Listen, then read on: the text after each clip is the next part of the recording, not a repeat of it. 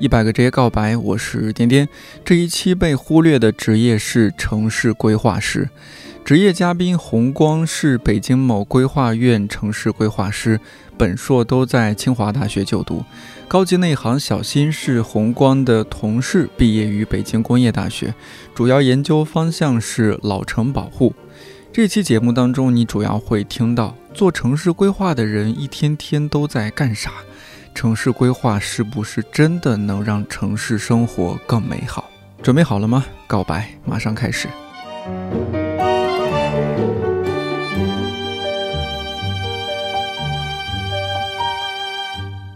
哎，你们俩加班狠吗？嗯嗯加班狠啊！嗯，我看这个脸色也气色不是特别好的样子。都加班都挺多的。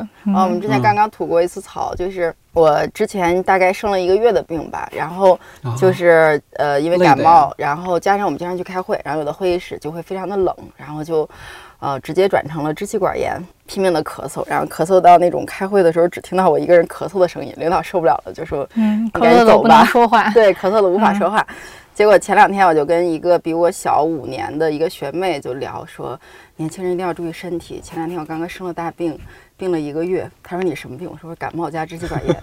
她说她刚刚切了肿瘤，因为她工作了一天一年，然后她就是每天都加班，然后加班到后半夜，然后再去吃东西，然后就是忽然有天就胃里特别的疼，嗯然后就发现有良性肿瘤，去切了肿瘤。九零后吧，肯定是。对对对对，九三年的，刚刚入职没个一两年吧，也就。天呐，我们现在还活着，还挺对，然后我就想说，哎呀，我只是感冒加支气管炎，就跟人家说什么要注意身体，简直是 但是你病的确实挺严重，我觉得你那个咳嗽就特别影响开会。是吧？影响了，影响了，影响了向领导汇报呀，你们这么一说，我心里平衡好多呀。是吧？啊，就因为今天我咱们这都算是加班哈，加班工作了，嗯大晚上的，刚刚还下了一场大雨。今天算是就你们已经提前离开公司出来是吧？嗯是的，做做这一场，且且嗯感觉就是很很幸运的，及时的离开了公司对，因为经常处于就是快到下班的时候，对，比如说我要出门的时候，就五点半突然过来开了一个会，然后差点就没出来。对对对，嗯。就五点半，本来我们已经约好要提前开溜了。他说：“红光，我有个会，可能要开到六点。”我想说，这种事儿难道是你能控制的吗？难道不是说领导开到几点就我是几点？因为跟我开会的那个人六点要赶火车，所以我出来了。可以可以可以，周末加班狠吗？就挺正常的。嗯，对就周末加班是很正常的事对，儿。但是其实我们不一定去单位吧，就是其实在家也可以居家办公，随时随地都可以办公。对，就是有的时候到了周五，一想到接下来哎，你别哭，，我 接下来可以有两天很，准备了纸，接下来可以有两天很平静的加班时间，内心充满了幸福。这样子，就是因为那些活儿就就已经堆到那儿，你好想把它干完。嗯就因为我们平常我们可能白天开会比较多吧，所以就干活的时间就是晚上和周末。嗯我印象中啊，就是学城市规划的，经常好多是呃建筑学过来的。那学建筑的呢，不是首先本科是五年，嗯，然后呢经常画图。你们俩本科都是学建筑吗？还是嗯，他是建筑，我是规划，哦，我是红光是本科是建建筑，对然后研究生对，才变成了规划。城市规划。嗯哦，小新呢？我是八年都是规划，天哪，你学了八年，对我们是五加三。我我是四加三，我的那个大五的哦毕设没有做，直接变成了研一。哦这样子挺好的，，所以就这是一个典型的城市规划师的，就是嗯成长路路径嘛。对，基本上都是这么多。对对，一般本科都是五年，但是因为你们是直接就可以连着读的那种，嗯所以就会少一年。那红红光就是你的本科、研究生的那些同学，现在还做这行的多吗？还挺多的。我不知道跟其他的换专业的比例，我们这边大概能有一半左右还留在这个专业吧。哇，那就很不错了，这个比例对对对来说。对，嗯因为就是有一个说法是，学了建筑和规划的，一般都不太容易转行去别的，因为我们的高数都不太行，高物也不太行，高画也不太行，也不太会编程，最后就只能干这行儿，只能画图是吧？只能画图。对只，能画图做 PPT。对对对，但我们嗯 PPT 的这个记忆还是非常精湛的。对嗯对，排版也还可以。对哦，这是为什么呢？因为我们就是从基本上大一起，每一个作业都是要自己做嗯图版，对对对，然后自己做 PPT 汇报的，嗯就是它是一个特别讲究交流的学科。嗯，就是要哦讲述自己的方案，然后表达给大家。家，让对大家可以理解我到底在干啥，对哦，所以嗯表达能力是对于建筑和规划特别重重要就会有这个锻炼吧。对那你说内向的学同学怎么办啊？就挺悲催的社。恐的，对，就我可能就是内向的同学已经变成这样 就到毕业的时候都会变成话唠的。了，对，就是呃是这样子，我们学科有一个特别悲催的点在于，因为它是一个和沟通表达密切相关的这个学科，所以加上艺术表达嘛，所以它是很难拿高分的。就是我我不知道你们怎么样，我们的那个嗯设计课的高分可能是九十四，然后比如说一组十个人，大概只会有一个人拿到这个分儿，接下去就是九十三、九十二、九十一往下排，最后可能比如大家都拿八十七、八十八这种。嗯就在九十分上下徘徊。但是在大学里面，如果比如说学理工科，你是一个优秀的学生，你甚至可以做到每科都九十九、九十八、一百，就是满分儿。嗯嗯，所以我们的那个平均分儿比起别的专业的平均分儿，它的评价标准其实更主观一些，不会说像客观我答了 B 就得分了。对对嗯，对对，然后就所以我们的平均分儿会比别的嗯专业平均分儿显得低很多。嗯，对哦确实是特别因为太主观了你们还能到九十分，我们可能也就八十分，就看老就是看老师心情了。对啊对，就是 我们这个学科的最高分，就是你学生设计再好，也不太可能上九十五，但是嗯在别的学科，你大牛满分很正嗯常。嗯嗯，对，我这文科生啊，你可以的，你加油，可以可以可以你。可以 的。我是文科生啊。你说一说城市规划，我我心目中就是一个其实特别大略的一个形象，而且是觉得哎很高大上。嗯要规划一个城市啊，嗯，是吧？目前还是超越人类能力的，我觉得。对，但是呢，因为前期和红光也沟通了一些，我们聊天儿什么的，让我又让我发现说，哦，这个事儿其实是不是我想的那么简单，那么的高大上？其实它是有很多很接地气的地方。首先，城市规划，但是这一块儿这个名词它就可以分为好多好多方面，是吧？嗯，如果解简单解释一下的话，咱们就做个普及，嗯，各种专项规划介绍一下。是吧？来 就是，它其实是嗯从各个层面吧，就是其实我我们一般上学的时候啊，就大家会先做总总体城市规划，比如北京城我要有怎么一个发展，有呃就比如说什么有一些空间结构啊，怎怎么发展，哪些分区什么的，这整整个城市的规划。然后呢，到下一层级就到各区了，比如说海淀区怎么着，西城区怎么着，各区的还有区里区级层面的规划，然后再到底下又到街区，街区底下又到地块儿。然后到地块儿就到建筑设计了，就它其实是一层一层一层的，逐渐的细化、深化这个过程。刚才小新介绍的还是用地规划的部分，就是嗯城市规划，它其实从广义上说，它还包括很多个。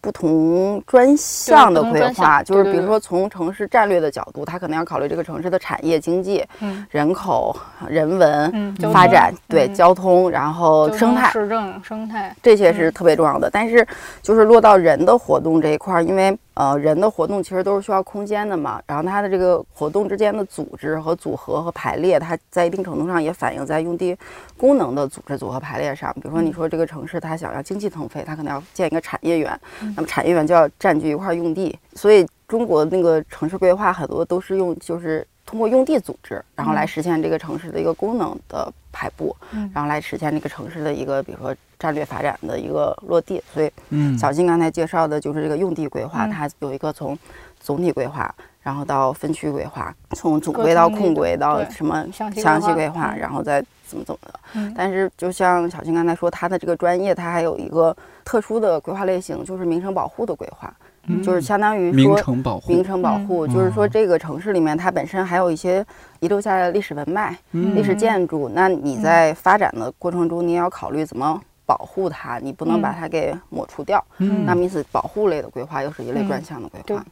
那么所有的这些东西都是重叠在一块地上的，所以其实规划就是个特别综合又复杂的东西。嗯，那比如说红光，你这一块儿是主要做哪一方面的城市规划？其实我做的是特别对神神奇的一个方面，我们嗯做的是更新类的规划。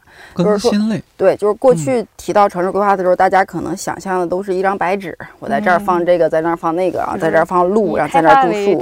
对，以嗯以把这个东西建设出来为导向的规嗯划。现在我们的规划是说，比如说北京这样的城市，它它已经建成了，嗯然后在建成的过程中，由于大家的经济啊、社会发展啊、需求啊，都产生了很大的变化。就过去的这种城市环境可能已经追不上现在人的好多需求了。人民的美好对对对生活向往。对美好生活的向往了。然后呢，所以我们要对现有的这个城市环境做一些改变。那么这个改变，它就一定不是大刀阔斧的，就是说我画一条线，然后怎么怎么怎么样，嗯就是全说要变了的。重新建一个样，而对一点一点一点的更新，一点一点的嗯改变人类身边的空间，那这个时候的改变就是需要跟现在已经生活在这里的人去打很多交道的一种规划的方式。哦，那又需要和人打交道。对对对，你看咱们这一季节目叫呃就职业告白，然后这一季的主题是被忽略的职业嘛。啊，嗯，我我我是觉得城市规划师啊是是被忽略的，当然了，我心里也有很多的很多的好奇啊，嗯甚至有很多的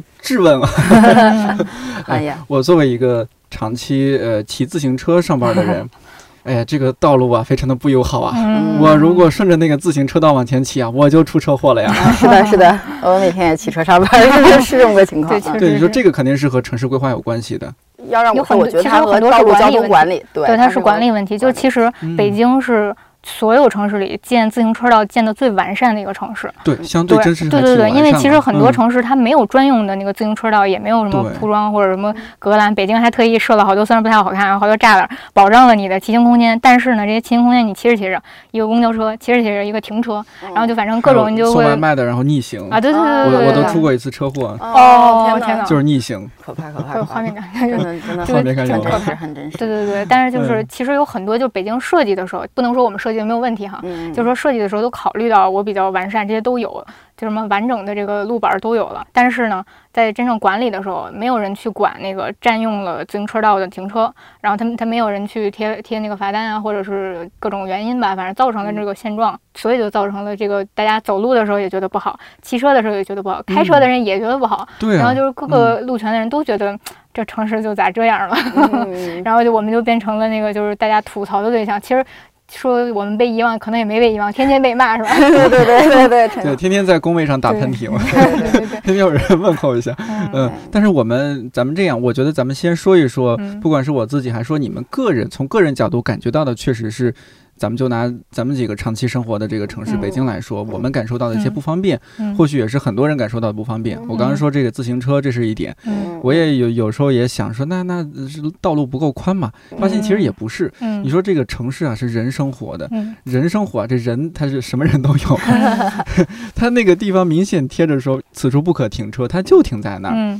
嗯然后还有，你像这几年共享单车，虽然说确实方便了很多人，解决了最后一公里这个问题，嗯。但是啊，这个乱停的问题啊，嗯。真是好严重。对。比如说，它会挡住盲道，有有些时候嗯我看到，嗯。啊，还还有一些反正就乱停，你就想好好走个路吧，你就是整嗯，我觉得整个城市就是如果想要一个特别好的一个那个现象出现在大家面前哈，就是首先是就规划设计要做好了，就符符符合各种要求，就是很安全。然后呢，你是后边还得跟上配套的管理，然后嗯整个的得有后边接住它的东西，才能说一直保持着这个良好的面貌。现在就属于那种我画图画都挺好的，挂出来了，然后实施的时候呢，可能就稍微变点味儿了。实施完了以后呢，后期使的时候呢。就是每个人都站在自自己的视角，我今天开车，我就以开车人的视角，我我就要把车停这儿，要不然没地儿停。然后呢，但是我明天我走路了，我就说这谁这么缺德把车停在这儿了？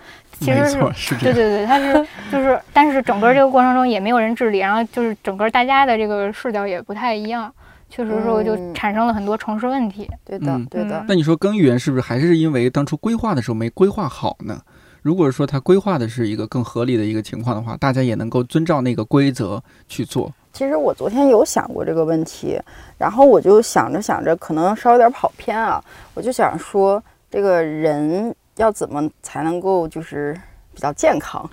那其实所有人都知道答案，就是我们要少吃高热量、高油脂的东西。应该怎么怎么着对，我但是我做不到。对，我们要不熬夜，然后我们要多运动，对嗯，就是大家都明白这个道理，嗯但谁也做不到。对，然后所以我就想说，其实可能就是城市它之所以出现各种各样的问题，呃，说白了也只不过是因为使用者是人而已，哦就是因为人本身就有各种各样的需求，在嗯呃非常有限的空间里面，这些需求呢常常就是彼此矛盾的。嗯，在此也要作为人类也要自我原谅，就是说。自我检讨，但也要自我原谅。就是嗯说，可能既不是人的问题，也不是空间的问题。嗯，有的时候我觉得可能是发展的问题，就是发展到了一定的阶段的人，他会有怎样的一个行为模式，就会有怎样的空间与他是相匹配的。嗯那么等到这个阶段变了之后，可能空间还没有跟着变，或者是相应的行为规则还没有产生的时候，就会发生很多的混乱。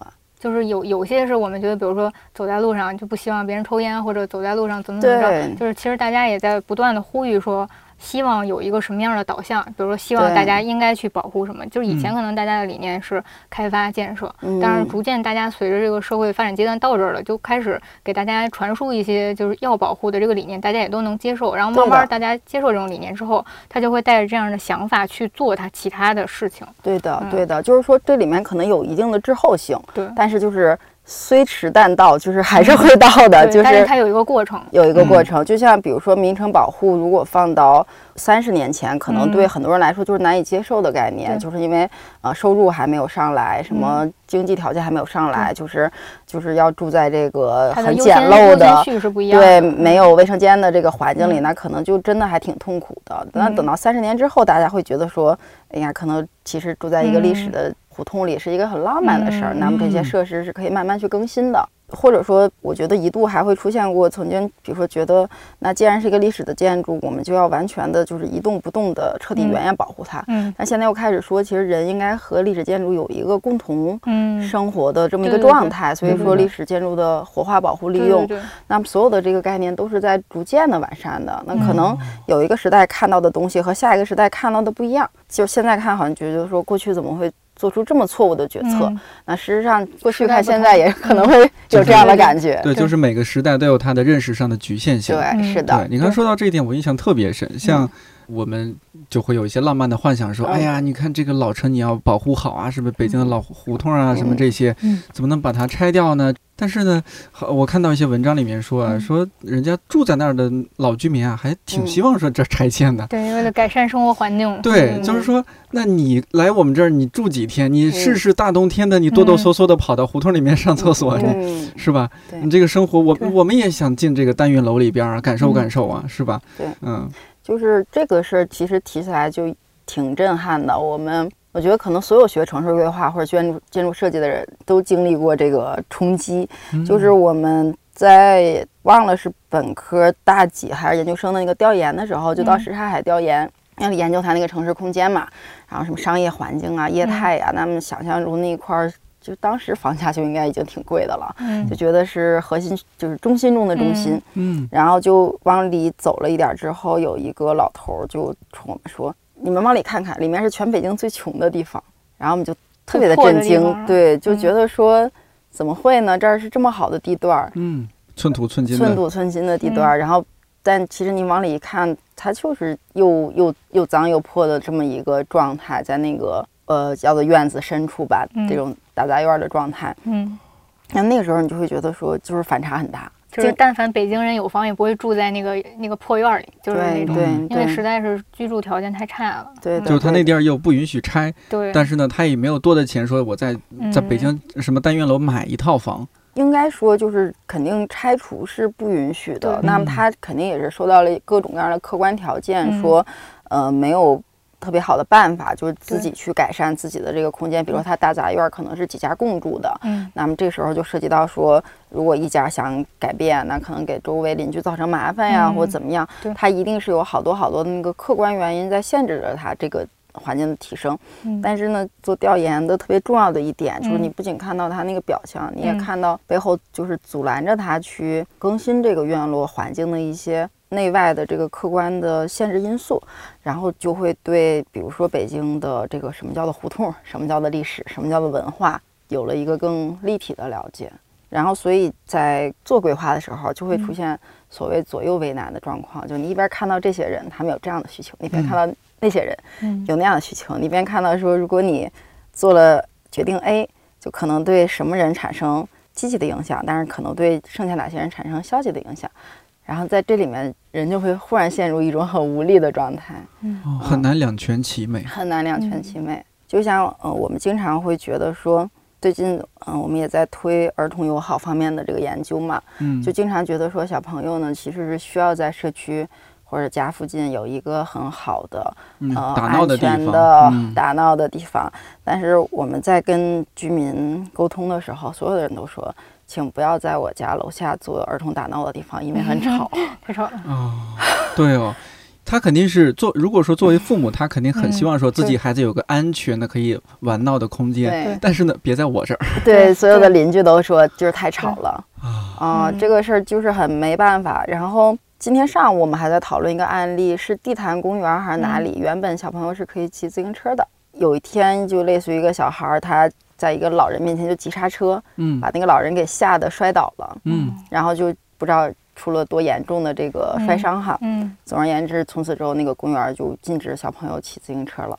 然后我当时的想法，我就觉得说这也是那个孩子的问题，对吧？因为你在一个嗯有老人步行的地方，你骑得很快，但在一定程度上来说，就是小朋友他就是小朋友，他嗯可能他需要一些可以撒欢儿的地方，或者是他控制不好自己的行为，那这种冲突就是在所难免。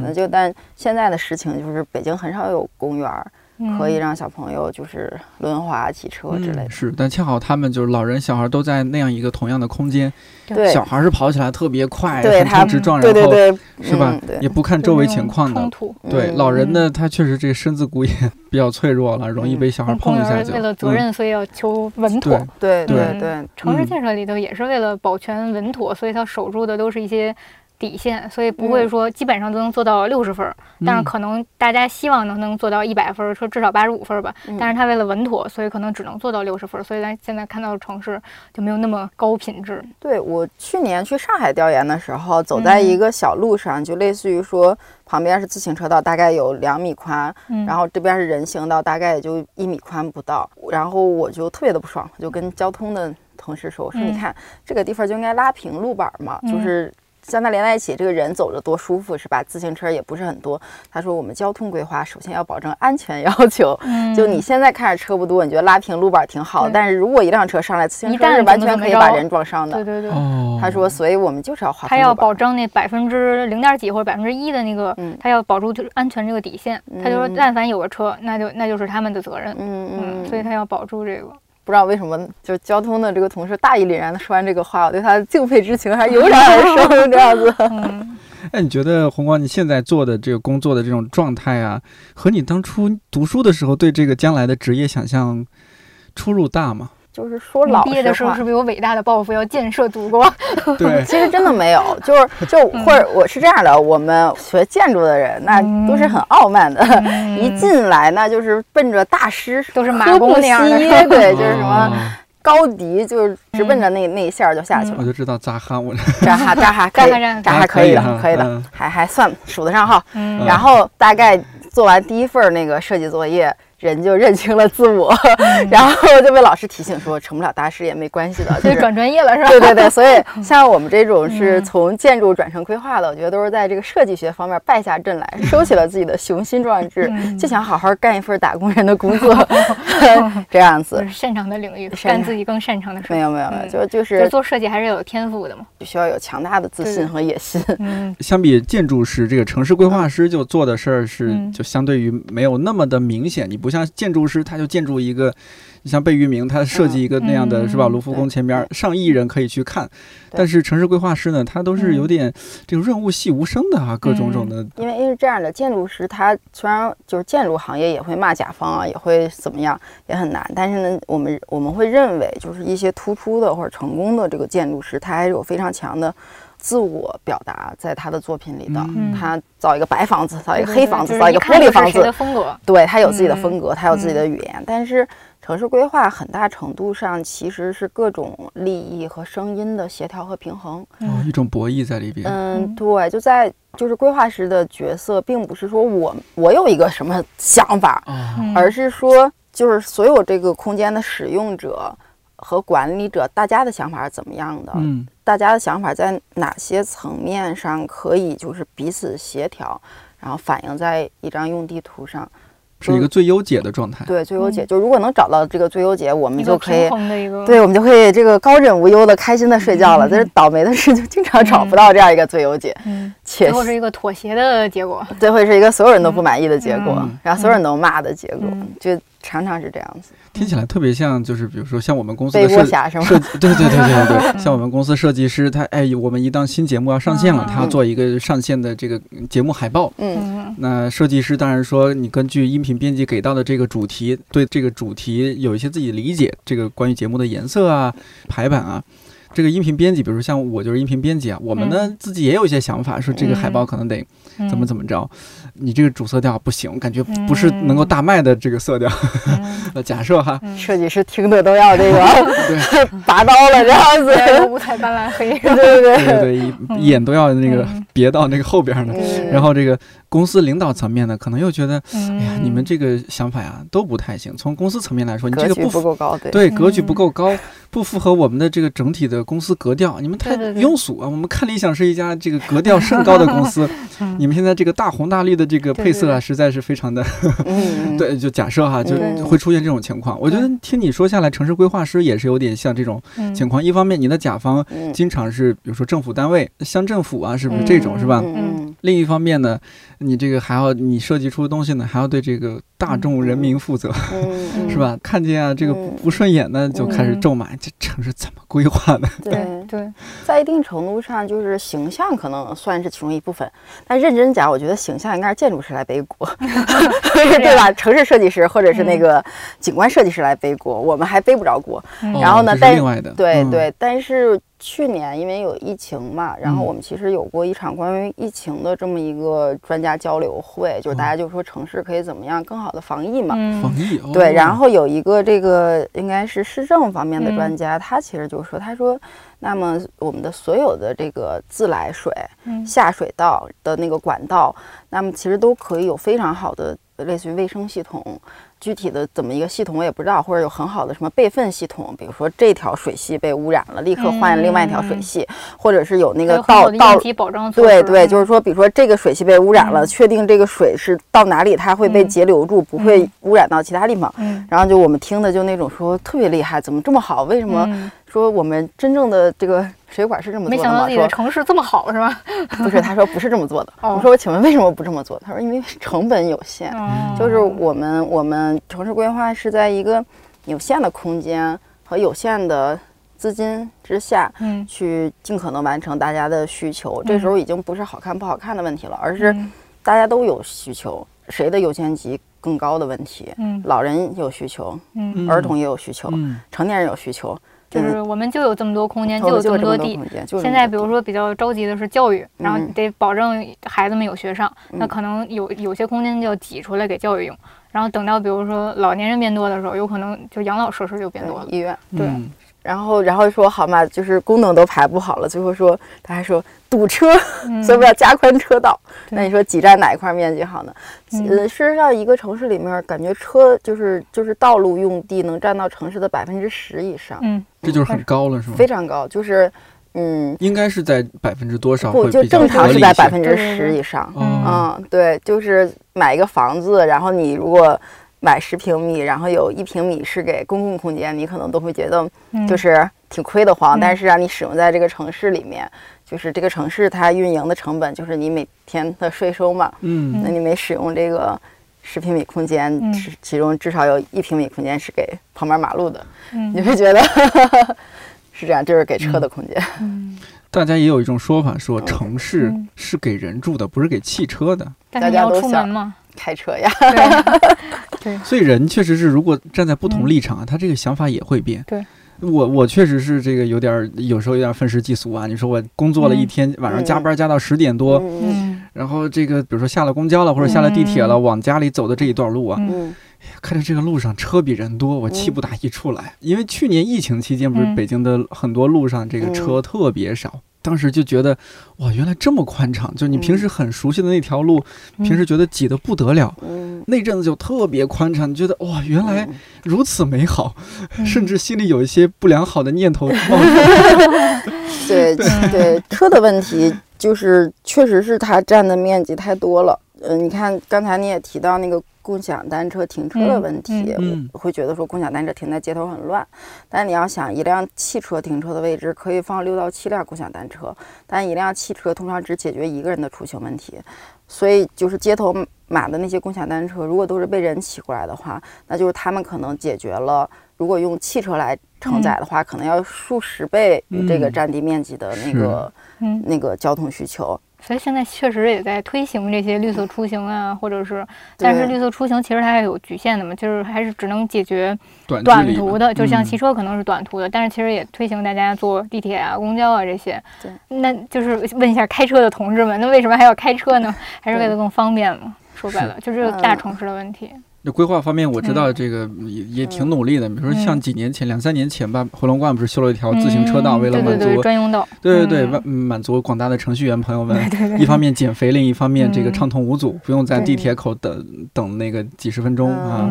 但是这种当然也就是小溪刚刚说的，它它嗯其实解决的还是一个短途的问题。你要更长途，你嗯。骑车上班花个两小时，对，但是就是现在就还有一个直住平衡的问题嘛，因为嗯现在直住不平衡，大家有可能就比如说我住在五环外，但是我在二环内上班，就很多都是这样的。但是就是是远远期，睡城吗？对对对，远期是嗯其实还是希望能逐渐的达到一个直住平衡。比如说我在通州上班，我就在通州住，我孩子也在通州上学，慢慢的就是会有这么一个平衡，但是需要一个过程。其实有点 diss 呀，就是嗯，就是因为我我嗯我上学的时候，嗯有一个我还挺你难道能在五五五环外住，然后骑车到二环吗？不是，就是，但是他他说了一句话，他嗯说交通规划的目的不是解决拥堵。嗯然后我当时就觉得说，就是乍听起来这个话肯定是有矛盾的，对吧？就嗯是你不解决拥堵，请问你解决啥对？但是但是你刚才其实提了一个例子，你就是说疫情的时候其实是没有拥堵的，对吧？嗯啊、那疫情其实不是常态，而且疫情是大家都生活的很不舒服、很压抑的一居家个状态隔离啊对对对。嗯那那其实我们要说，就哪怕是交通开车这么一件不好的事情，人为什么要开车？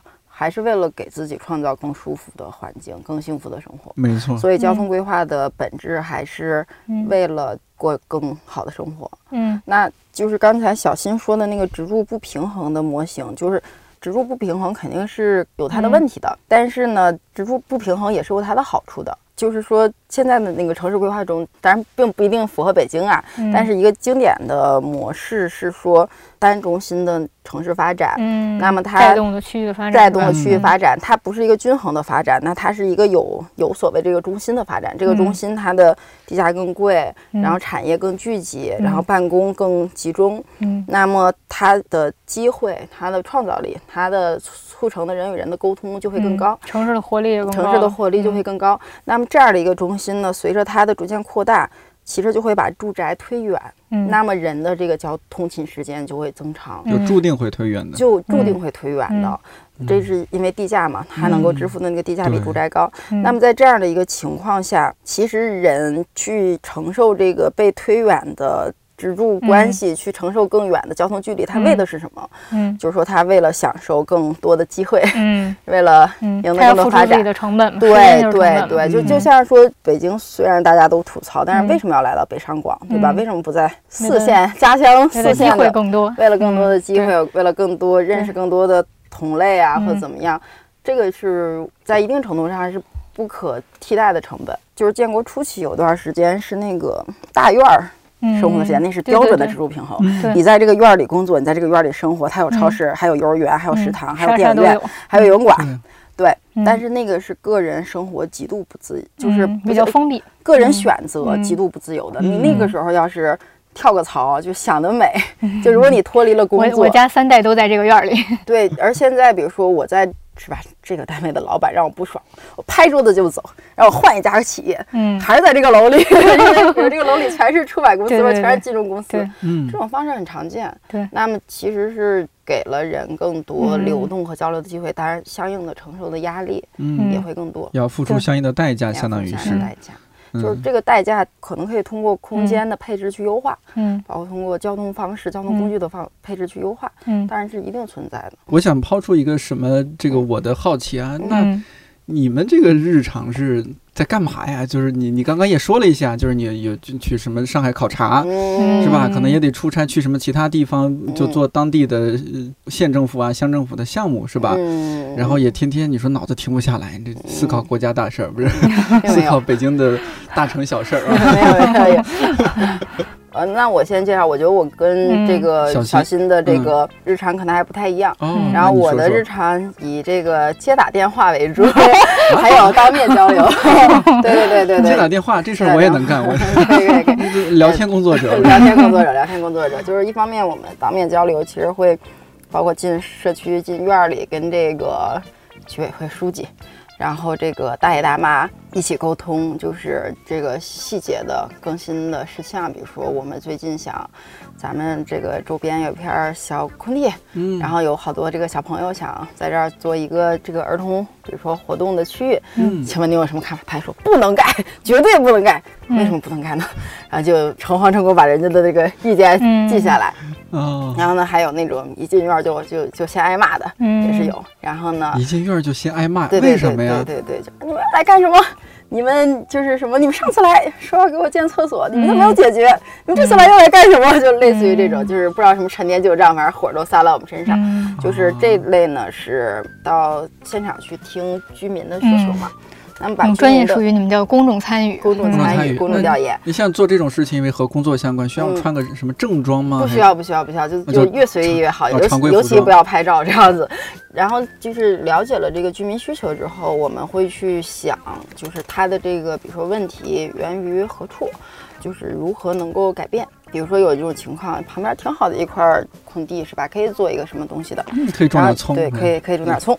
然后呢，一问说这个地方它呃，比如说是是物业的一个花池，那你要是种葱，嗯物业改天就给你拔了，引发这个居民纠纷，这个不可调和，嗯那可能就得拽着物业和社区书记开会，说咱们是吧，不要物业维护了，做一个居民的小花园吧，自己来种点花，维护一下自己空间多好。这类是一类沟通，可能在社区里面就能解决，但也有一些问题呢，可能是比这个更加就是复杂一点儿。就比如说之前我们有一个空间，社区居委会门口的，就是门口正对着门的地方立了一个电线杆子，嗯 然后说这个电线杆子真的是很神奇啊，嗯就是好碍眼呀。为什么有碍风水啊。有有碍风水？为什么要立在这儿呢？说是因为以前这个门不朝这边开，现在朝这边开了，嗯就是所以就电线杆子就挡住了。嗯那么这个电线杆子肯定它不是这个社区自己立的，那么去拔掉它就得跟这个市政啊，嗯或者是相关的这个管理部部门去沟通。嗯嗯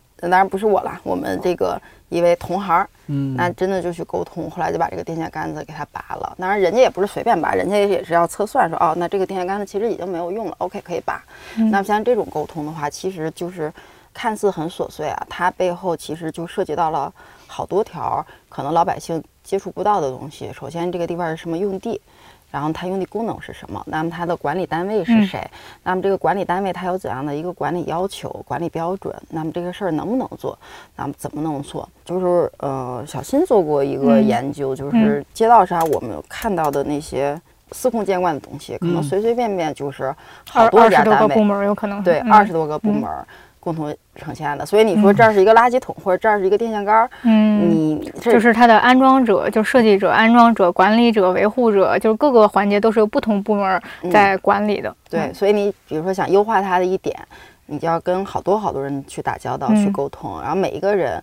应该说，就是可能都是抱着一个支持的态度，嗯但是还是会遇到很多管理上、政策上、资金上难以协调的我。插你一句话，就比如说那个路上，你看着有十个杆儿离着特别近，因为是不同部门儿的，所以就插不同部门儿就各自插了杆儿。但是你想把这这个现在不在多多杆儿合一嘛？你想把这十根杆儿揉在一起，就需要做大量的工作。嗯就其实规划师现在也在，就包括政府也在做很多这样的尝试，嗯就怎么把这十根杆儿捏成一根杆儿，然后减少这些。占用的空间，然后营造一更好、更好看的环境，就是对老百姓来说是更好看。但是其实它对从功能上是有优化的嘛。嗯，然后就是嗯这种其实也是挺难的一种努力。其实北京也做了好多这样的试点儿。嗯，说事儿难就难在它需要和不同的部，像你们说二十多个部对对门，对，嗯我们全公司都没这么多。就很难想象，就是很小的一个空间里，确实是会有涉及很多问题。是的，嗯那你的日常就是走街串巷，对，加上打电话，然后加上做嗯。PPT，、然后加上对着 PPT 给人打电话，等 等等等。那么沟通沟通沟通通沟通。沟通协作。那么嗯。在沟通协作的过程中，如果嗯大家能够形成一个共同的愿景，嗯。那么就可能会把这个地方嗯改造好。如果大家再形成一个很好的共识，那可能嗯。这个被改造好的环境就可以更好的维护下去。嗯。嗯。那么这件事儿其实就是虽然很细小，嗯。但是其实对于城市的一个呃良好的维护和运转，其实还是很很有用的，很有用的。嗯。我有点好奇啊，就是比如说你像这走街串巷，你嗯。肯定是说，比如说上级主管部门嗯。说，哎，我们今今年一定要把哪一个，比如说海淀区的哪个片儿区那一块儿，我们好好想着好好优化一下。嗯。哎，这红光同志还有几个你们嗯。同行，你们就给你们一个星期时间，你们去走街串巷看一下，嗯看看有什么问题，然后给我们做个汇报，然后呢，嗯再大家去说针对这些问题去做解决吗？还是怎么着？其实还不一定是这样的。像你刚才说的那种方法呢，其实呃也非常的常见。嗯就是说，政府觉得，就是说，我们比如说老旧小区，哎，这是接下来民生的一个重点，我们希望把老旧小区更新好。嗯那么，于是呢，大家就开始去走街串巷，发现问题，嗯解决问题，相当于是自上而下自上。而下的。就是比如说哦政府划定我今年主要要推动的哪些区域，对我觉得这个这这片区域比较棘手，需要更新了。对然后重点区域自上而下的，还有一些是自下而上的。自下而上的，就比如打幺二三四五，不是不能认为海幺三四五自下而上的，但是最近就是我们我们有个领导，其实是他虽然工作作为规划师哈，但是他的这个业余时间。就是嗯。在自己所在那个小区里面参加了他们的这个业委会业委会对哦对对对对，那么这时候其实就是说和政府没有关系，嗯就是这个小区的业主自己嗯。说我们想要一个怎样的环境，嗯。比如说车能不能进我们小区，然后我们的小区嗯。能不能种花，嗯。能不能有流浪猫。这些全都是自己动手做，那这时候会发现居民里面大家真是能力很强，神通广大。那有的人可能，是吧，恨不得就几级的 园丁，我也不知道。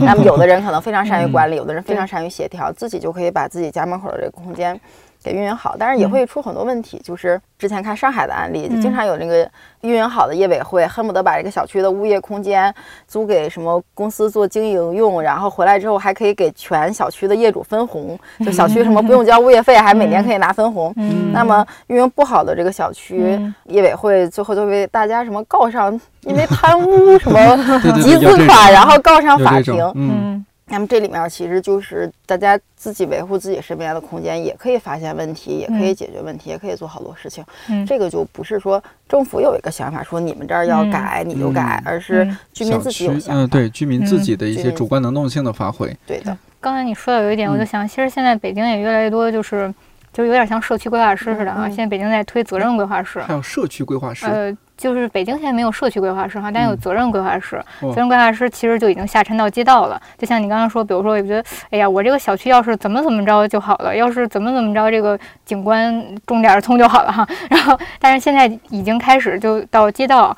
街道然后下沉到社区，其实他就会给各个社区有一些要求，比如说，我希望你那个小区怎么更，就你们在做什么小小空间啊，什么大生活，就是那嗯。些一些公共空间一些很小的一些事儿，其实嗯。已经一级一级在下沉，然后大家在做一些尝试。很多规划师现在慢慢都在北京里都下沉到街道、下沉到社区去做身边的一些小空间，然后去做渗透进来，对对对，已经做了一我们没有感些尝试。知到，嗯，对，一方面那可能慢慢会感知到，另外一方面，嗯。其实就其实所有的我们这个社会关系也好，空间环境也好的良性运转，它都需要非常大的一个成本的投入。如果大家都在比如说忙于赚钱或者忙于生活，嗯可能真的就没有额外的成本可以投入到这个事儿上，这个事儿就是会迅速的衰落。就是现在我觉得，比如城市的那个市容，包括很多老旧小区的那个环境，它基本上是靠政府财政，就是税收，是的，然后去去去维持。对。但是这个也是有限的，就是税收它用在这方面，嗯还是用在那方面，那可能最后就是说，给你们小区 扫垃圾就成了相对来说比较次要的一个需求就，是设计出来以后，后期的运营维护都需要资成本。都需要嗯非常高的成对本。对嗯我还想说一个什么事儿，就是可能是只是我个人的感知，或者说也有一部分人和我感知一样嗯。你像在北京，之前咱们也聊过，北上广这样大城市，外来人口居多。嗯。外来人口的话，其实他的那种主人翁意识不会特别强的，因为让自己在这座城市立足已经足够辛苦了。嗯，那你让他再说，哎呀，我这个我的生活半径之内有什么我看不惯的这个呃城市规划方面的一些小细节，或者说我我所在那个小区里有点什么，还真不一定就有那个心思去操心。我可能会嗯顶多操心一下，哎，我这个马桶堵了。下水管道出问题了啊，嗯或者说是哎，就楼楼上楼下装修了，有关心这些事情。嗯如果说有很大的群体是这样一种生活状态和这样一种社区参与心态和状态的话，那这个社区的更完善啊什么，好像是一个会非常缓慢的过程，嗯会，不会也影响到就这种大城市这方面的一些进步啊什么？小徐你怎么觉得？你说的有道理，有有这个因素，有这个因素。我觉得两方面，就是嗯我我有一个 学社会学的朋友，他会经常说人口的流动性，然后导致了原子化，嗯就是无缘社会吧。是然后就是彼此不认识，彼此不嗯关心，彼此不帮助，社会链接比较低。然后那么对于公共空间和公共利益、公共事务的敏感性就比较低，然后就会导致你刚才说的那个问题。那很多城市的空间就是休管他人瓦上霜啊嗯什么对的，，个人管好门前雪。嗯对对对，嗯这种感觉。但是反过来，我我不知道为什么，因为可能我也是这个外来人，北漂，对，常住，常住北漂。然后有的时候我会反过来，我会觉得说是外来人口在这个城市中的生活状态太脆弱了，就是可能你今天得罪了房东，明天你就卷铺盖嗯，滚蛋，对吧？然后你你今天失业了，那明天你就交不起房租，或者你今天生一场大病，然后你立刻就不想在这儿待下去，你想回家。嗯，然后包括这次因为疫情，好多人就直接回不来北京了。对，就是说，我们这个城市它也没有很好的去支持这个外来人口去感受到自己跟这个城市的链接，嗯，所以外来人口他果然也就没有感受到这种链接。嗯，但这个就也不完全是城市规划的问题了，这就是这个和城市规划对社会化问关系题。比较嗯。低，这确实是个嗯。社会问题。对，甚至也不只是中国大城市的问题，全世界都面临这种问题。嗯，应该说就是流动人口这个现象肯定是全世界的一个嗯。现象，而且就相对来说这个现象还没有特别长的一个时间，我觉得就真正发生嗯。这个人口的广泛的流动，也就一百来年的时间。是是非常非常的短，就可能我们的社会规则还没有适应好这种嗯社会现象。所以还是你像你说的，你们现在正在做的那些偏更新型的这种嗯尝试也好，或者说努力也好，很多人嗯还没有注意到你们的这种努力。或者是可能也有有一些就是有需求的人，他也没有，比如说遇上我们的责任规划师或怎么样的，没有很好的这个信息，还没有很好的对接上。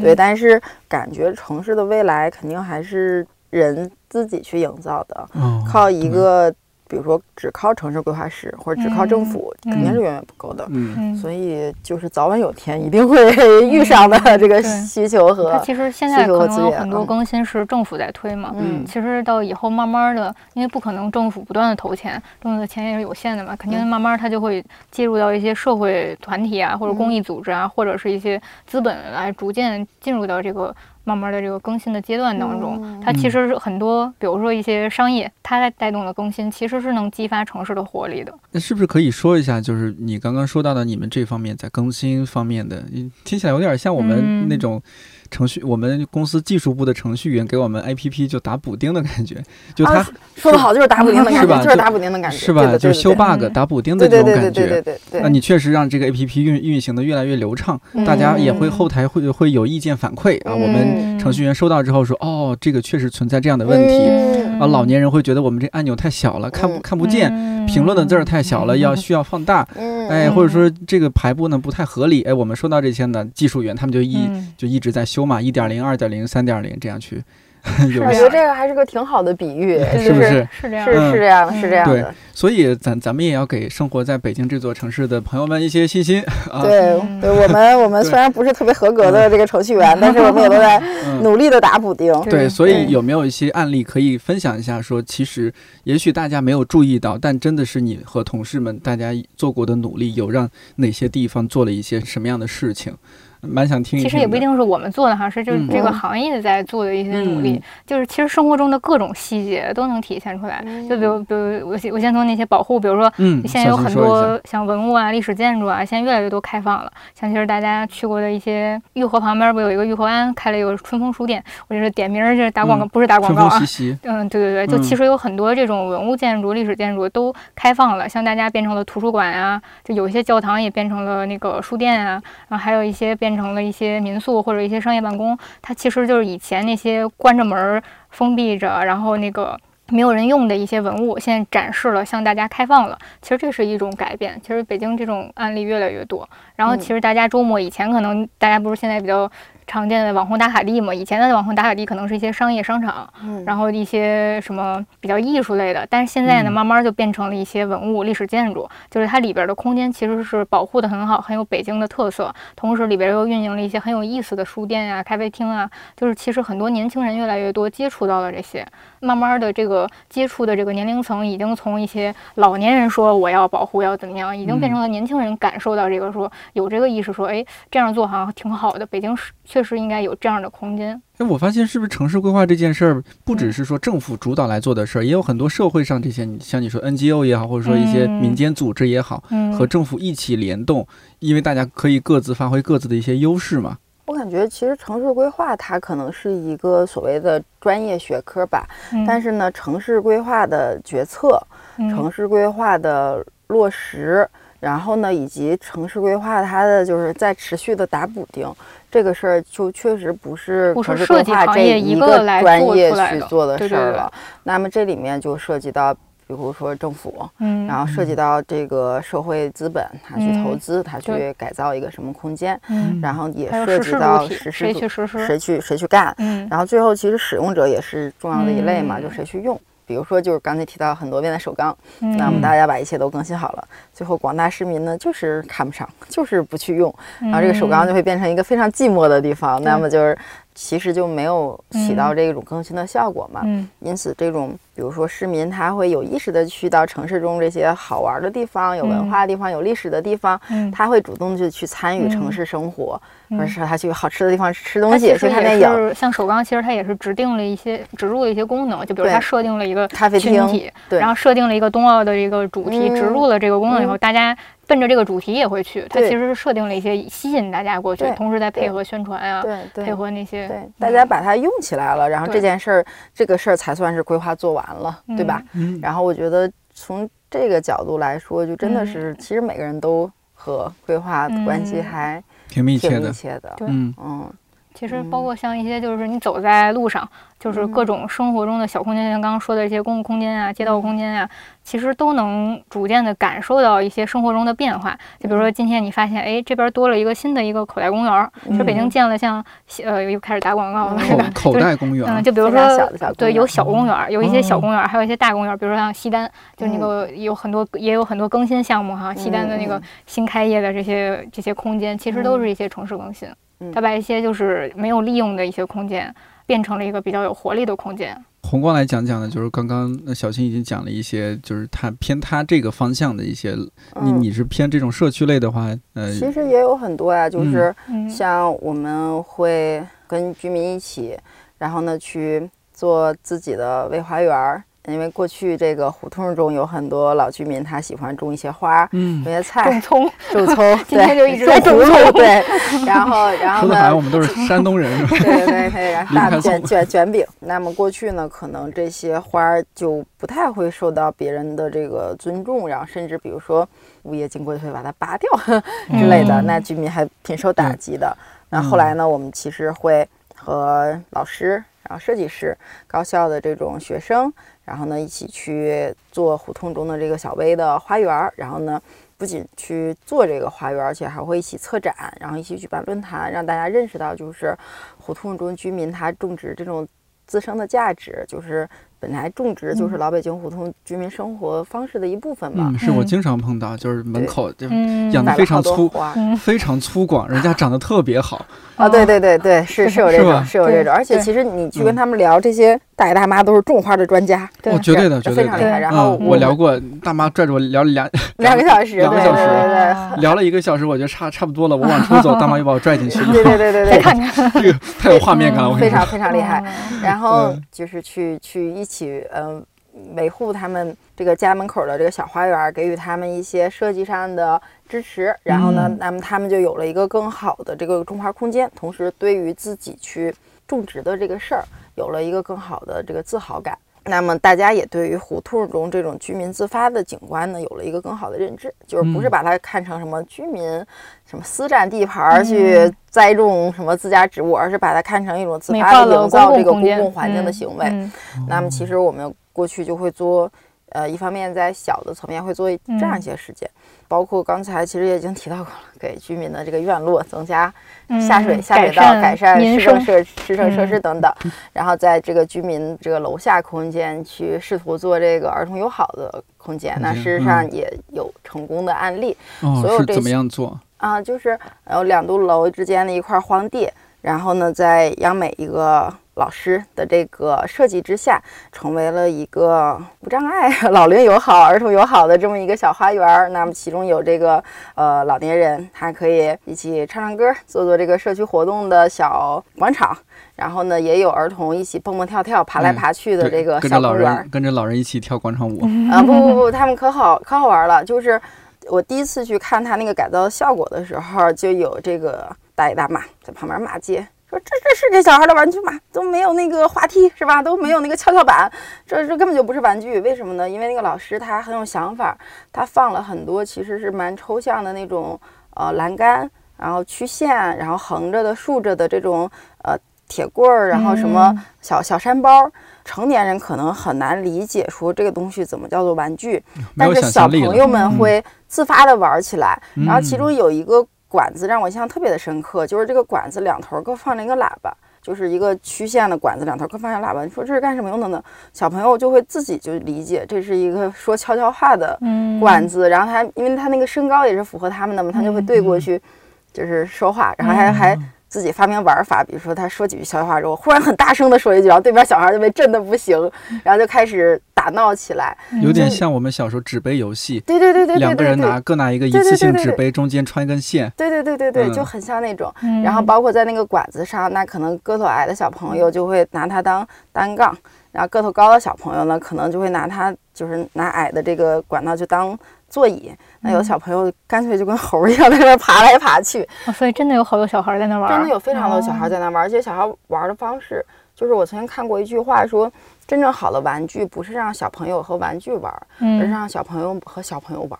嗯，就是这个玩具营造了一个很好的环境，小朋友们彼此玩在了一起。哦，就形形成这样的氛围。然后我当时看的就是特别特别的感动。嗯，然后家长就在那儿说：“你看小朋友都不会玩儿，但是让小朋友玩的非常的好，他不需要别人教，他不需要别人教嗯，他。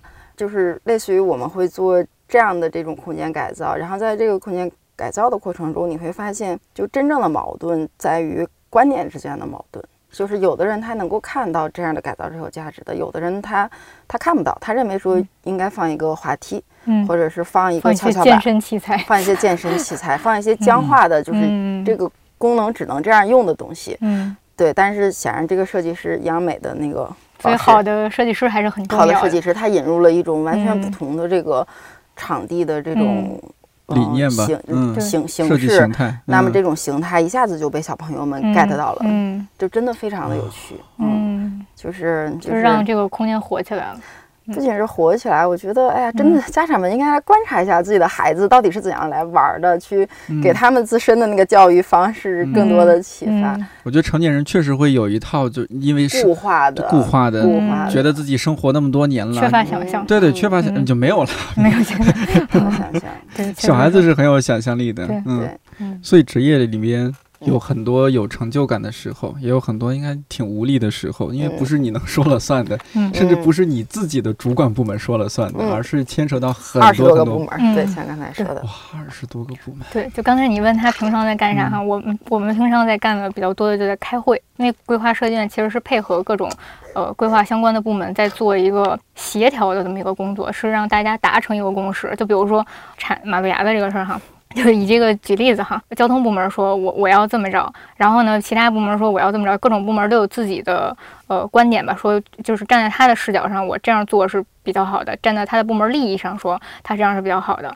然后其实规划上就需要平衡这些利益，然后怎么才能就是达到我们达到的那个六十分，其实还是挺难的。所以我们在做大量的工作，都是在开会、参加各种会议，来参加听不同部门的这个他们的诉求，然后去平衡这些利益。然后就是我们也是做努力哈，就是希望他们能达成共识。我们提出我们的建议，给他们洗脑，就是相当于是 对，就在不断的给他们洗脑，觉得怎么着才应该是更好的。就他们作为一个路人来说，就平常。生活中他也是一普通人嘛，就是他也觉得，哎，我觉得这样更好。但是他站在部门利益的时候，他就觉得我就要这么做，才能符合他这个部门的要求。对，小新说的挺挺对的，就是说我们的好多工作可能是把大家忍无可忍的，比如三十分，然后努力的提到六十分。嗯，但是其实，在生活中吸引人眼球的工作呢，可能是九十分、八十五分或者九十分的工作。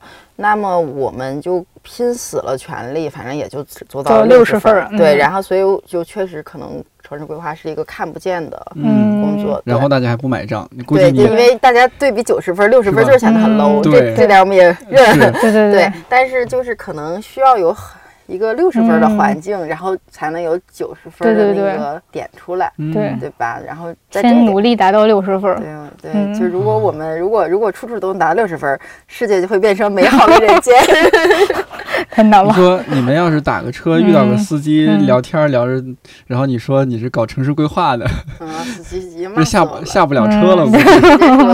是这样，有遇过这种情况吗？更多的情况是这样的，我觉得应该是各种亲戚说哦，你学这个专业，哎呀，你们把城市都规划成什么样了？对不对？哦，你有没有这样的亲戚？之前 非常多，我觉得就是可能我不知道是不是每个专业都有这种说法，就是就是说，像我们当时建筑和城市规划嘛，比如说有人来咨询。自己的孩子想考那个专业是吗？对，想选专业，选建筑或者城市规划，有没有什么建议？嗯，说这种情况主要是看那个具体的情况而定。如果孩子是亲生的呢，就不要选了。对，容易被被天天背锅 是吗？天天背对对对对对，就是类似于这种。但说真的，我觉得司机很少会 diss 我们。一个是我们不会主动说我们是搞城市规划的，第二是司机可能接送我们的时候呢，要不是什么加班熬夜到了半夜，看着我们一副这个。惨状，然后司机都不忍心 diss 我们，要么就是更严重的情况，像我之前那个生着病就拼命咳嗽着，然后打车，然后一上车司机就说。姑娘，你这个情况得多喝水。然后我连气都要喘不过来了，就在那里拼命的咳嗽，然后直接送到医院嘛。司机真是一句多的废话都没有，太惨了，真的是就是就觉得你们哎为人民这个公众设施这个鞠躬尽瘁啊，死而后已哈。虽虽然虽然他们不知道我们是为什么，但是反正已经看到这么惨了，大概也保持了一份同情吧，这样对。那现在周围你们家人什么能理解你们这份工作吗？我听了这真的比我这加班都狠啊，这是比我都惨。我们都不敢告诉家人，我家人还是呃，你们天天在忙什么？你们为什么开那么多会？天天为什么？怎么感觉虽然下班回家了哈，回家了为什么还在干活？你们有那么多活要干吗？那城市都那样了，你们天天干啥了？就天天灵魂拷问，真的会有这种 拷问吗？有这种拷问，然后这个可以。太扎心了，无言以对，无言以对，无言以对。就是你们都干啥了，城市还那样？对对对对对，就很难被看到。确实是因为做的都是很小的一些事儿，而且很不像说我盖了一个建筑。第二天那个楼，就比如说第二天啊，过了一段时间，那个楼盖起来的时候，啊，那个楼是我设计的，就没有那种对对对对啊，没有对，没有没有没有没有具体的点对对对，嗯，不像是每次路过大裤衩，哎，你看这大裤衩是我设计的，或者是吧，或者是中国尊啊，这是我设计的。我每次路过都会说，你看城市中这种景观就是败笔。在 城市的角度，我们非常不喜欢这样的东西。这个楼应该降层。这个楼，这个楼，这个楼破坏了北京市天际线。对，破坏了城市风貌。按照你们现在这样，会不会有一些职业病啊？就出去总带着一种城市规划师的眼光审视你去到的一些，不管是在北京还是去出去旅行什么的。会的。是吗？哎，怎么样？小小心频频点头。对，我们就随手拍，就是感觉每每天出门都在调研。嗯，对的，有的有的这种有嗯，确实。哎，咱们咱们举几个例子。就确实，我觉得可能就就是做设计行业的，包括像建筑师，可能什么市政啊、交通啊，其实这些大家都是各种职业病。就比如说，有的市政交通的就低头到处看那个排水的怎么做的，然后那个植物就是做那些什么园艺的，就看那些植物花卉是怎么配置的，就是自己咱就是看那个什么各种。这不符合风貌，就是像刚才你说的，这个楼该拆，嗯，这这怎么回事？就天天的，对对对。对对对，确实有这种。哦，嗯，对，像像我们之前就是考虑城市更新比较多，嗯然后在外面如果遇到比较好的书店或者是社社区咖啡厅等等，我会嗯，跑过去问说。请问您这儿的运营单位是哪里？请问您这儿的这个有免租政策吗？请问您这儿的这个用地是什么？是集体开发的还是个人租下来的？然后人家就类似于说：“请问你是干嘛的？”对对对对，就是商业机密嘛，这种感觉。嗯哦，还有一点就是特别逗的，我们去调研的时候，嗯有的时候，比如说调研到一些新区，然后会进去看人家的楼盘，然后就会说，哦，这个地方有地铁站，哦，旁边有大学城，哦，嗯旁边有水系，那边有景观公园，嗯，这个地方啊、房价是这样子，哦，户型是这样子。过一会儿就有人过来说，请问你们是干干嘛？的？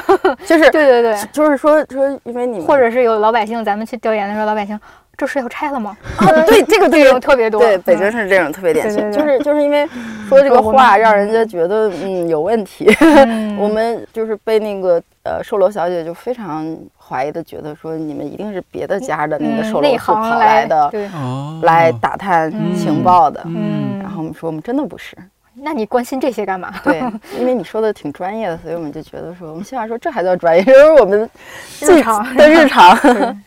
就这都是你们休闲时间可能出现这种情况。对对对对对对。但是其实这儿这儿乐趣很多呀，就是嗯你去去国外看城市的时候，你就觉得自己能够看到地下三尺，然后觉得特嗯别有根本不是在旅游，一直都在调研，是吧？哦，对，还有像我们特别简单，我不知道你有没有嗯可能有，因为学那个外国古建史嘛。嗯去国外一个必备工作就是看每个房子它是属于什么设计风格，这个是特别经典，就是所有的人都会干这件事儿。嗯然后曾经有一度就是出去玩的时候嗯会画立面图和平面图，嗯我也有过老师就很嘚瑟的拿出旅行的时候说，嗯。你看我在去这个美术馆时，我觉得它很有意思，我就把它平面图就画出来了。对，然后结果呢，去跟人家那个建筑平面图一对，你看什么比例啊，什么完全一致，就是会像我们嘚瑟这些。嗯。啊、然后我最厉害的、最高级凡尔赛，嗯。是我们有一个老，师嗯，说，他去别的城市旅游的时候，从来都不去美术馆和博物馆，嗯，因为对他来说，城市就是活生生的博物馆。哦。天说哪，格局完全不一样啊，的是很厉害，就是非常有趣。嗯，嗯，我我记就得是就是旅游的时候看的东西也会不一样，非常不一样。嗯同样长着两只眼睛，哇，嗯这看到的东西完全是就是可能特比如说别好玩一般旅游可能就是吃玩儿，但是嗯咱可能看的东西确实就会不太一样。看呐，这塔多高，看呐，这河多宽敞，对对，嗯尤其一直生活在北京，可能当然我也我当年也各种找北京好玩的地方，但是去到国外，尤其会觉得有那种新奇的好奇心。就是我曾经去过欧洲一个城市，然后呃是去开会嘛，然后比如说早上醒特别早，六点多，非常开心的就出去，City Walk，City Walk，嗯，然后到了那个八点的时候，一看表说完蛋，九点就要开会。此时我已经迷路了，然后因为那个时候还没有智能手机，没有导航，嗯。呃，我我忘了我有没有拿地图，可能就是就是反正总而言之，当时已经不知道自己在哪儿了，所以拿地图已经没有用了。然后就非常慌张的时候，就看到了水，就是我知道我住的地方和开会的地方在海边，哦。然后所以我看到了河之后，就想说我只要顺着水流的方向走，嗯就一定能走到海边。嗯。然后我就顺着它走，结果大概可能十五分钟就走回去了。哦，所以是一个迷路的经历，但是就是印象很深说，哦，原来果然这个当时是去丹麦的一个城市，说丹麦这个依水而建的城市，果然它都是依水发展的，嗯就是会忽然对这个城市的结构就是有所理解，嗯 这种感觉会特就觉得。自己学的东西可能也用上，对对对而且这种是全世界普遍适用的。是的，嗯是的，就是就是每次迷路都会有新的发现，这种感觉。用专业拯救了自己，用专业拯救了自己，嗯，嗯，特别开心。你们研究的主要就是城市，我很好奇你们对于乡村的感情是怎样的？就我们可能目前的工作不太涉及哈，但是其实有嗯很多同事也在做相关的工作。嗯就其实北京，包括北京和其他一些城市都有那些传统村落呀。其实说要保护的村子有一些，外边其实还有大量的，就规划还有一个就是作用哈，规划需要守住一个底线，就是生态生态红线。其实它是对一些一些基本农田啊，对一些那些就是外围的区域，它是有很多底线要守住的。就比如说其实也讲到什么粮食安全，就是它要守住一些底线，不能说这些区域全都去搞开发建设，它还是要保留些一些农田去做这个基础的这些农农业。就它其实还是规划从这个层面上还是会有很多工作的。就虽然我们平时现在不太涉及，但是有很多同事在做这方面的工作。嗯，对，就是村庄其实还挺，嗯，怎么说？它是好多人所谓乡愁的寄托，然后它也会有自己的文脉，也会有自己的文化，也会有自己的景观。但是城市规划是一个特别地命海心的职业，就相当于说我们的专业力量特别的。在一定程度上吧，还是还是相当有限的。然后我们能做的事儿呢，也经常感到无力。但是其实大家对于这个社会问题啊、城市问题啊，包括乡村问题，都会有一个很关心的情怀。就是所以就是经常聊着聊着就会聊到，比如说现在。啊，农村就今天是聊到那个教育的问题，就说很多这个农村的这个人口外流，然后导致那个学生就越来越少，嗯，然后后来到比如说一个村子可能都支撑不起来一个小学，嗯，或者是支撑不起来一个班的这样的程度，那么其实他的这个教学质量就会非常差，或者是小朋友们就要就是走很远的路去另外一个村上学，就提到这种问题，就是大家对这类问题还是有一个广泛的关注的。就是因为城市规划就是这么一个学科，就忧国忧民。我听到之前是什么时候有这种呃消息，说是城市规划好像合并了，什么叫城乡规划还是什么？国土？国土。就是以前可能只是叫城市规划，后来叫城乡规划，嗯，然后后来逐渐就是它其实是从政府部门开始一一个阶段一个阶段合并的嘛，先是规划局，规划局后来就变成了规土局，就把规划和国土合并在一起，变成规土局，然后后来呢，他又把很多关于就刚刚你说到，就外围很多的外围，就是山川河流啊，什么农田啊，什么白都这些自然资源也都加到里头。现在就叫归字部门，就相当于它其实是在从从上到下都在进行一个变化，就随着时代的发展，它有一个变化，就是其实它需要保护，需要。在随着更新的这个背景下，需要关注的东西、关注的资源更多了。嗯，就以前我们不是叫城市规划师，然后后来就现在已经都变成了国土国土规划师，就变成了 国师。对对对。就但是确实是，就感觉这个专业确实需要不断的学习，学习各个专业、各个方向的知识。就其实现在我们一直。就都觉得自己就还很无知，就是就是需要学的东西太多了。嗯，那我们今天说你们两位是城市规划师，这个是是对的吗？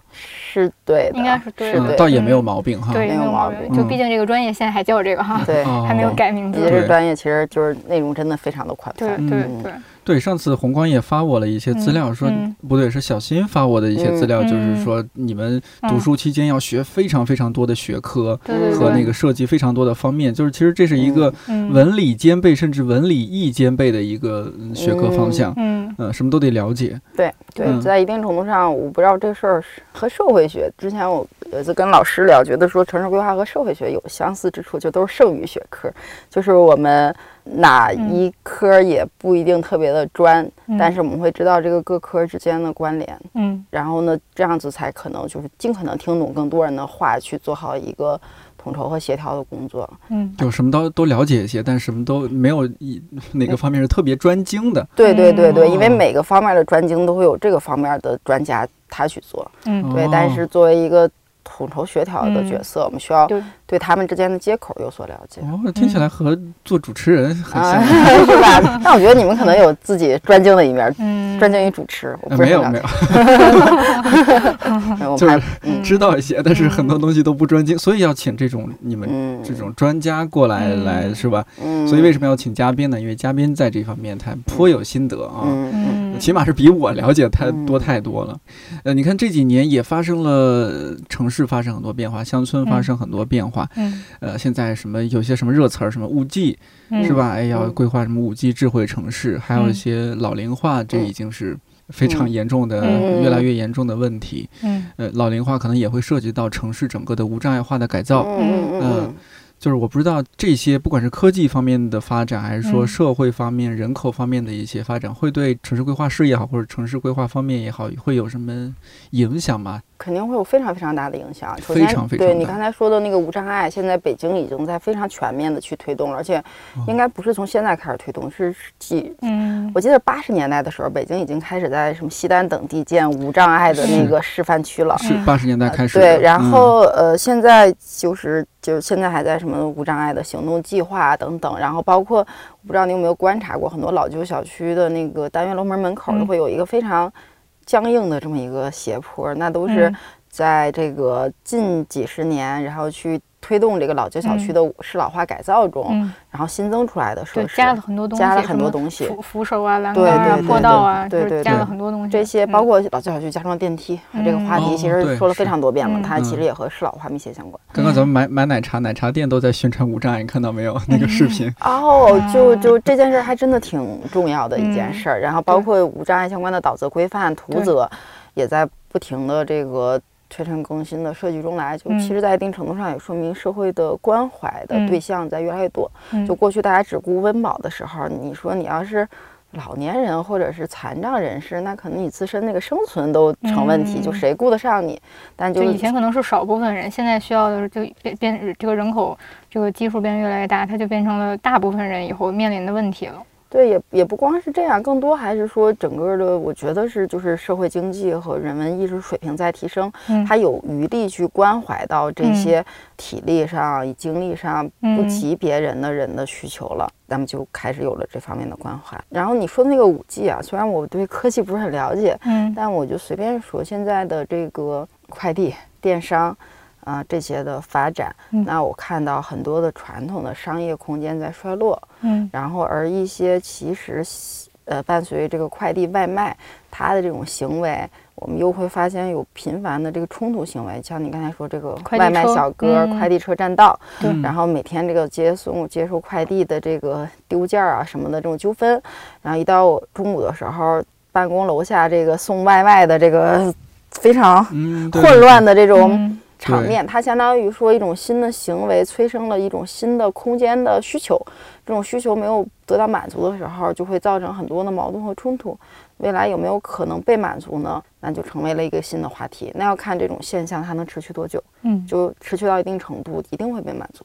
包括说现在共享单车乱占车道，或者说怎么，这些都是要待解决的问题。对我，嗯而且我觉得就是只要它不是转瞬即逝的现象，那它嗯早晚有一天一定会被解决。我我听说过一个案例啊，就是上海上海的那个应该是陆家嘴地区，它的自行车道或者是我忘了它自行车道有没有自己单独的车道哎，可能是跟行人共用的那个一块板儿吧。嗯然后呢是完全非机动车进行的，嗯，就是说不允许自行车进，然后只能有这个汽车进，因为大家都觉得说陆家嘴 最高端的金融区是吧？你为什么要留自行车道？完全没有必要。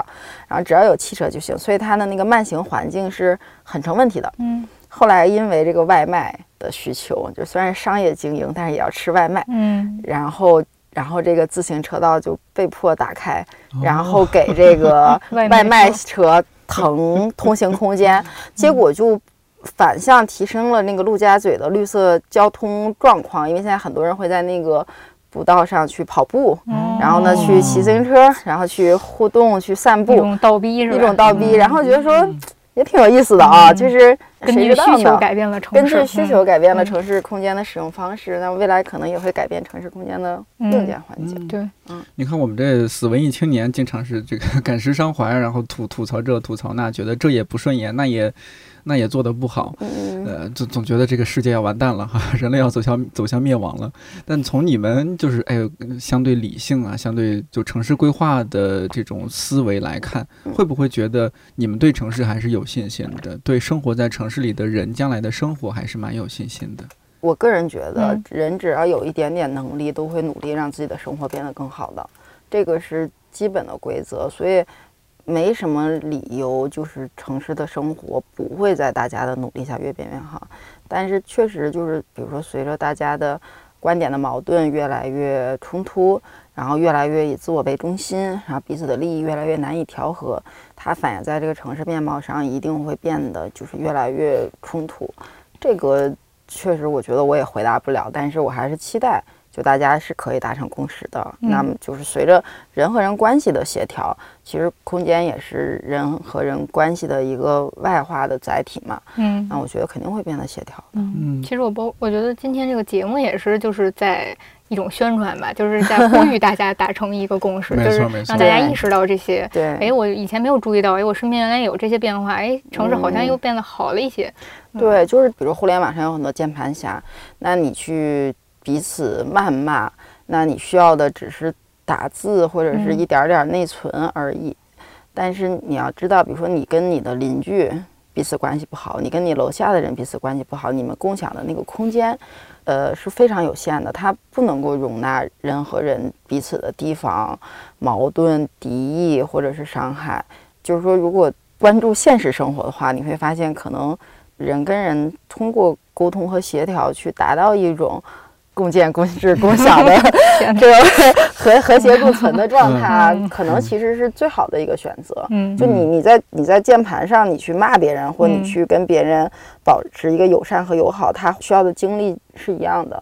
但在现实生活中，就是彼此关系的那个冲突和破坏，其实需要个人付出非常大的代价。嗯，所以就是说，我谁跟谁谁跟自己过不去啊？对，如果如果转而看到现实的话，其实我觉得人和人之间没有那么多。构建起来的观念上的、想法上的矛盾，大家都是遵纪守法的好公民，嗯，所以就还好。但是就是伤春悲秋还是还是对的，就是人还是要抱着一个批判的、愤之即俗的。痛感吧，嗯，然后还是很好的，嗯。啊，对，也也也不能光批判了，也得这个做点什么事情啊。对对，然后你要知道，一切改善都是要付出代价的。那你想想说，哎呀，我还是去打工挣钱吧，就是 管好自己一亩三分地，啊，就也也挺好。嗯。嗯，虽然说现在做城市规划对你们来说，它当然是一份养家糊口的工作，对吧？让自己生活下去。但你说这个职业里边，比如说我感感觉小新做这个就很，他有一种坚定感，给我的感觉啊，小新从事这个城市规划师有一种坚定感。对 他刚刚呃举的一些例子，我也觉得他很自信在描述这些，觉得我们确实做了一些事情。嗯，就是其实小新是宏观的后辈嘛，我觉得 对对，看到这个坚毅感在逐渐动摇是吧？对，就是我还年轻，对前辈就有点有点半躺平了，是不是？也没有，但是感觉小新确实是更有那种啊，好像确实要干一番事业。但不管怎么说，哎，这个对未来的更多的后辈哈，你们会有一些嗯，有有有什么打气的话吗？因为我在网上也看了很多这个还读这方面的学生啊，对这方面迷茫是吗？对对对，这方面没有什么信心，觉得这就是一个背锅侠的一个。哎，其实今年还有一个。挺有意思的现象，说今年选专业的时候，规划行业就规划专业选的特别靠前，是吗？特别多人选规划专业，嗯，特别震惊，我都不知道为什么，不知道这个专业是干什么。对对对对，对，估计真不知道。我 听了我们的这个。节目之后，可能好多人已经后悔想换专业了。我听说说这个呃，老师会对学城市规划的学生说啊，你们如果真心想做城市规划，建议你们从政吧。啊，对对，因为这也是你们确实面临的一种情况。这个面对甲方，很多时候这个决策者对的决策者，你们决定权不在你们这儿。嗯，我我自己觉得，就是城市是一个非常复杂的有机体。那么城市规划呢，其实是就是在一定程度上有点类似于就是抱着一颗谦卑之心。心去了解这个复杂的有机体背后的规律，那么这种思维方式和过程，应该是就是永远用得上的。嗯，而且在一定程度上，就是你去跟所有的人打交道、去沟通，这个能力，我觉得是未来社会唯一一种稀缺的能力，因为我们会发现越来越多就是具有逻辑性的这个能力。嗯，我觉得。未来可能越来越多的会被这种人工智能啊或怎样去取代，嗯，但是唯有这个人和人之间的，比如说共情、理解、沟通、协调、表达这种能力，其实是很难被取代的。最后，其实人的所有所得所失都是建立在人和人的关系之上嘛。而你看，城市规划它是一个基于空间的需求。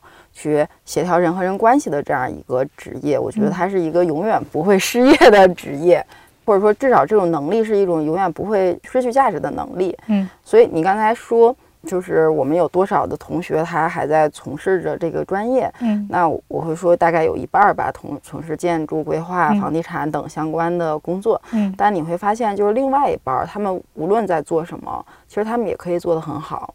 对，因为他们能够沟通，能够理解，能够表达，能够看到一个复杂事物背后的规律和需求，嗯这个其实就很厉害了。嗯对，但是如果你把比如城市规划当做一个纯理工科或者纯嗯为了分数考高分儿而做的学科，嗯或者是在一定程度上为了实现自己的宏图大志而学的学科，嗯那我觉得可能会经历挺多的一个失望，嗯，大概是这样的一个感觉吧。小新呢？我我我可能对城市还比较抱有热情吧，就感觉其实我们这个行业挺还是一个挺需要热情的一个行业。对对我们都是带着一些就是。还是有一些理想，是吧？嗯就是有一些有一些想让这个城市变得更美好的一些愿望。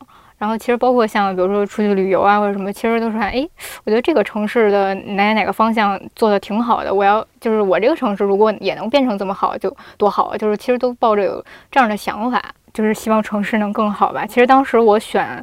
呃，这个专业或者是选选择后来的这个工作，也是就是看到了很多前面的人做了一些什么，然后被他们做，哎，原来北京还做了这样的尝试，原来还有很多人在做这样的努力，就是看到了一些东西之后，觉得哎，这个行业还是有一些希望的，就是所以后来才会选择继续做这件事。确实就是就是城市规划师会做大量就是非常没必要且可能挺讨嫌的事情，然后嗯。让很多很多人觉得说你为什么要这样？就是你你为什么要站在中间去往难听说什么挡住历史的车轮，嗯。挡住嗯。时代的发展，挡住什么挡住别人的利益挡住挡住别人的利益，你嗯为什么要干这种事儿？嗯。那么城市规划师说，对哦，我的职责就是干这种事儿。嗯。嗯，在我上学的时候，我曾经很不理解，说，你看北京这么多人买不起房，但是北京坚持着一个特别无聊的东西，叫做日照间距，就是两栋房子之间一定要有一定的这个间距，嗯就是说两栋楼之间那么大的空地，你如果再盖一栋楼的话，嗯往理想想，可能房价立刻低一半儿，是吧？嗯然后所有人都买得起房，多么开心。然后我就跑去跟老师商量说，你看，确实你如果中间挡一栋楼，那么可能低层的这个人他就会晒到阳光就会比较少，比如说冬天它可能一冬天就没有阳光了，对吧？但是没关系啊，总比他买不起房要好吧。所以其实我们也应该提供那些条件可能不是特别好，但是呢，至少让大家能够买得起的那种房子。所以日照间距应该是可以缩小，或者说应该可以取消的。然后老师义正言辞说不行，就是人的健康生活是需要冬天，比如说在嗯是冬至日还是大寒日，嗯最起码满足一个小时的日照的。嗯，就是说，我们城市规划守住的这个底线呢，就是不允许是一个公平利益的事儿。对嗯过上这个不健康的生活。然后后来就是就是这个书嘛，《大国大城》，我一个朋友推荐给我的，我看了之后也是心潮澎湃，就是说为什么要限制这种比如说外来务工人员的流动？嗯那么他们比如说来到城市，那可能住的就是地下室或者是很不好的这个居住环境，但是他们是为了追求自己一个更幸福的生活，而且他们愿意忍受这种不便和不适。就是为什么要驱赶这种比如说蚁族？为什么要打破那个之前的隔断房？嗯就是为什么不允许大家自我剥削，嗯去过上更好的生活呢？嗯那么大国大成给的建议就是说，要允许大家，要允许底层这个人民有自由选择的权利。那么这样是怎样怎样更好的？我就拿这个话又跑去问另外一个老师，我说：“你看，这就是人家经济学家的视角，你看嗯我们城市的那个视角就非常的保守。”然后老师说：“不是这样子的。”然后过了数个月，然后我反应过来，我说：“那么本身就是这种人他。”被迫去自我剥削，以过上更好的生活，就是社会不公平的一个体现。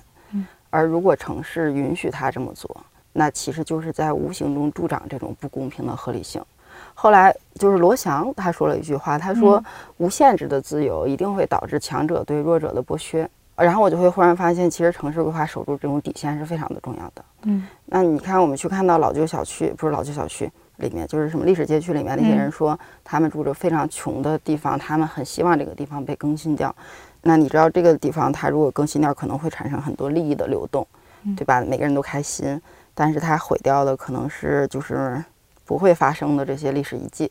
那城市规划师就会梗在那里说，嗯 当然也不一定不光是城市规划师啊，很多呃历史保护的专家就会挡在那里说你就是不能拆，就是不能拆，就是不能拆，就是你说多么好，这个地方也不能拆。嗯那么其实很多很多非常重要的这个古建嗯或者历史街区就是这样被保护下来的。嗯好多这种城市的，比如说公园儿，嗯然后学校，嗯然后运动场、嗯桥梁等等的设施，嗯，可能也是被是公共利益，对，可能也都是这样被嗯留下来的。那么如果你你说 OK，城市规划不发生，大家来决定，可能这些公共空间就都会被抹掉啊。所以所以这么想来，其实就是城市规划它干的是一个守底线的事儿。对，而且这个底线就是挺难守的，就是就是很难守，因为它嗯实在是挡嗯在太多的私人需求嗯面前了。对你这时候说我去营造绿色交通，嗯扩大什么什么步行的宽度，那么这个开车的人一定会骂你。你去做一件怎么怎么样的好事儿，那可能周围又有人会骂你，那一定是个嗯挨骂的事儿，而且嗯一定是骂人的那个声音比较响嗯啊。对，但是就是你看，这就是我们的行业。